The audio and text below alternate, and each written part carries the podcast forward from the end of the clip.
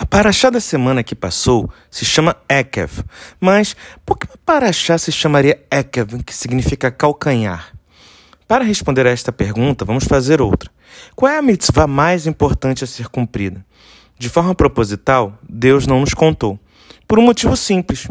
Já conhecendo a alma humana, ele certamente sabia que teríamos uma inclinação para fazer as que fossem mais importantes e deixaríamos para lá as menos importantes. Poderíamos pisar com nosso calcanhar nas mitzvot menos importantes, caso soubéssemos esta informação. Sendo assim, a Paraxá vem nos informar que não há mitzvah menos importante.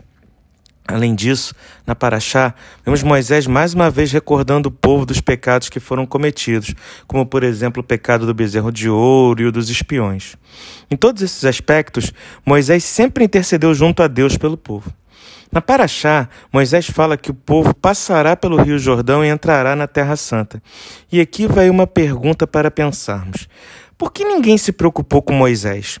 Quando ele fala isso, o povo poderia ter parado e rezado a Deus para que Moisés entrasse com ele em Israel também. Mas por que rezar por Moisés? Ora, ele conversa diretamente com Deus. O que uma pessoa do povo, ou eu ou você, poderia fazer para mudar isso? Se Deus realmente decidiu que Moisés não entraria em Israel, independente de reza nenhuma, então não mudaríamos nada em relação ao que aconteceu. Mas em relação a Moisés, com certeza mudaríamos. Nós, como povo, teríamos lhe dado um conforto dele saber que o povo que ele tanto se preocupou quando ele precisava estava se preocupando com ele. Mas se Moisés não conseguiu, como nós, pessoas normais, poderíamos ter conseguido isso? Esta resposta vem do episódio no qual Abraão pede a Deus que não destrua Sodoma e Gomorra.